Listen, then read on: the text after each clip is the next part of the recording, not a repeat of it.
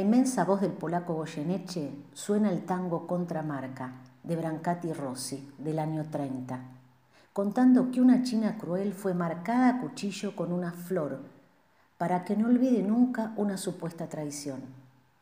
Eran tiempos difíciles para las mujeres, que no tenían ni voz ni voto. 87 años después, en el año 2007, Verónica Bellini, música, letrista y compositora, crea la agrupación tanguera China Cruel, que ahora sí es capaz de responder a esta y otras acusaciones e interrogantes del tango tradicional. Por estos años faltaban letras de tango escritas por mujeres para mujeres, con repertorio y sentires propios, con nuevas temáticas del mundo actual, eso que los tangos de antes no retratan, la calle, la oficina, el psicólogo, la violencia de género. Es el año 2015 del día 3 de junio y el mujerío inunda las calles. La Plaza Congreso se llena de voces. Nos están matando, basta es la marcha ni una menos. Esta no fue una manifestación más, sino el puntapié inicial para visibilizar los femicidios, la violencia contra las mujeres y las desigualdades de género en todos los ámbitos. Las repercusiones de ese grito no se hicieron esperar. Tras esa primera marcha en Argentina, la consigna se masificó en manifestaciones por todo el mundo.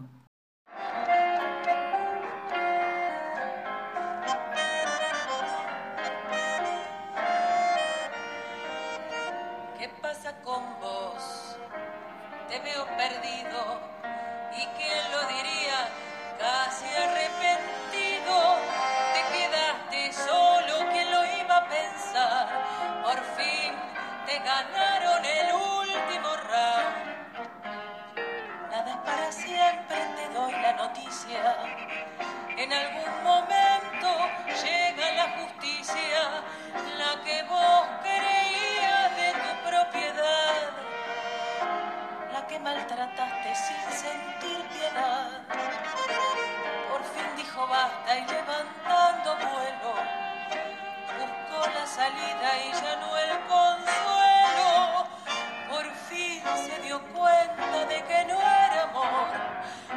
que tantas veces le causó dolor, pudo levantarse sin pedir permiso.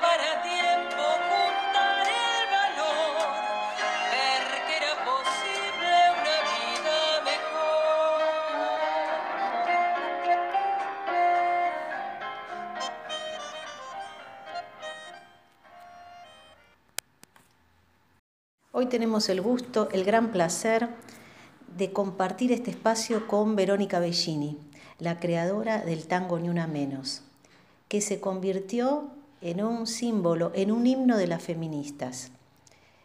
Hola Verónica, te remonto al año 2015. Fuiste ese día a la marcha. ¿Cómo surgió el tango? ¿Cómo surge Ni Una Menos?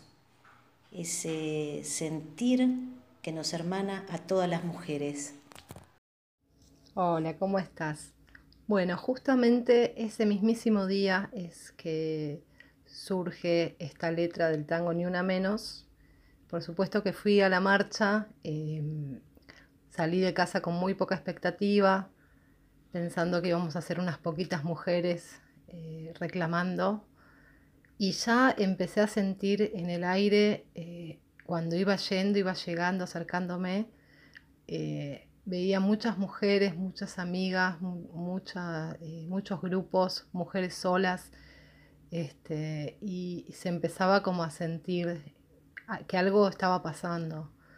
Em, y la verdad que estar en ser parte de esa marcha eh, fue muy, muy, muy tremendo, muy impactante, porque em, de verdad em, era una emoción constante, era una sensación de que algo estaba cambiando. Así que yo creo que ese día fue bisagra para, para todo el movimiento de mujeres y para las luchas que, luego siguieron y que de verdad eh, era increíble eh, por, el contexto que venía hasta ese momento, eh, que se hubiera dado una cosa tan masiva y, con una energía tan potente. Así que de verdad me, pegó muchísimo esa sensación y en el colectivo de vuelta de esa marcha de ese día, fue que escribí casi de un tirón esa letra.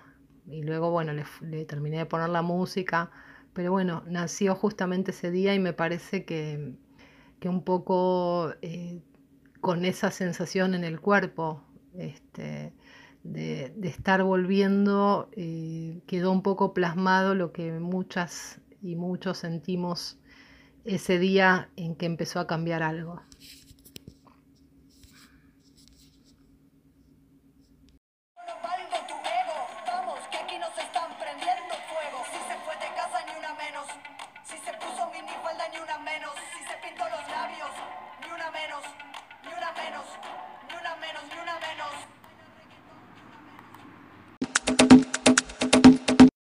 Gardel canta cada día mejor no es novedad, pero sí un dato curioso y que me sorprende es eh, haberte escuchado en un reportaje ahora en cuarentena comentar que Gardel era un tanguero deconstruido. ¿En qué te basás para afirmar que Gardel era un artista deconstruido? ¿Cómo es eso? Bueno, sí, creo, creo que recuerdo haber dicho algo así en, una... Eh, hablando, me parece que de Tita Merelo en realidad, este, pero bueno, no hay que tomar tan en serio las cosas que yo digo. no es que tenga datos históricos ni que haya investigado un montón, pero es más, más bien una sensación. Este, conociendo eh, bastante el repertorio que, hizo Gardel, este, si bien, bueno, por ahí hizo tortazos, digo, eh, cantó tortazos, pero bueno, sus composiciones y la mayoría de su repertorio eh, se coloca desde otro lugar, que no es el lugar misógino o, o quizás esa cosa del macho, este, que, bueno, que estaba bastante, bastante en, esa época presente, ¿no? Yo creo que Gardel fue alguien que fue criado por una mujer sola, a, su mamá Berta, que él la adoraba, y, bueno, y me parece que eh, algo aprendió, ¿no? De, todo eso, o al menos no, no tuvo una figura paterna que eh, le imponga un montón de cuestiones que, son las que nos traen después tantos problemas. Así que em, me parece también, o sea, siempre creo que esto surgió a partir de que eh, a Gardel eh, le gustaba mucho Tita Merelo eh, como artista. Y ella cuenta en algún reportaje, creo que escuché, que Gardel eh, le, abrió muchas puertas y fue muy generoso. Este, en esa época ser una artista mujer era muy complicado y, siempre había que estar, eh, como que siempre había que tener el aval de un hombre, ¿no? Me parece. Entonces también, este, yo sé que, Gardel, digamos, de algún modo apoyó mucho la carrera de, de Tita, ella lo cuenta. Eh, y bueno, y también, qué sé yo, me parece también un poco deconstruido en cuanto a su, al género musical, a su repertorio, a ser más abierto en, hacer todo tipo de música, este, en, eh, en, cómo se refiere en general a, las mujeres, este, y en que le encantaba estar muy maquilladito también, ¿por qué no? Así que, pero bueno, nada, es una sensación, es una sensación mía y y bueno, comparado con otros artistas, me parece que no es el estereotipo del, tanguero machista que, que pueden ser algunos otros cantores. Así que bueno, creo que venía por ahí.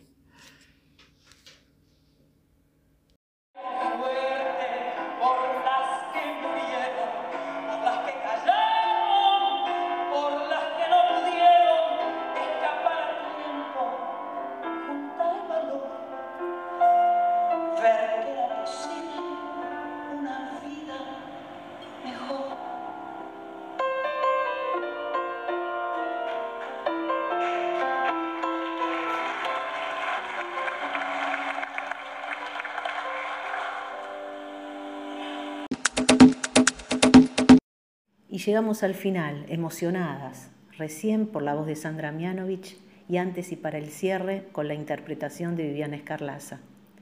Gracias Verónica por regalarnos a todas las mujeres una composición tan real y esperanzadora. Y me llevo en la piel la frase juntar el valor, ver que era posible una vida mejor. Chau, nos encontramos en el próximo episodio con más letras actuales de tango.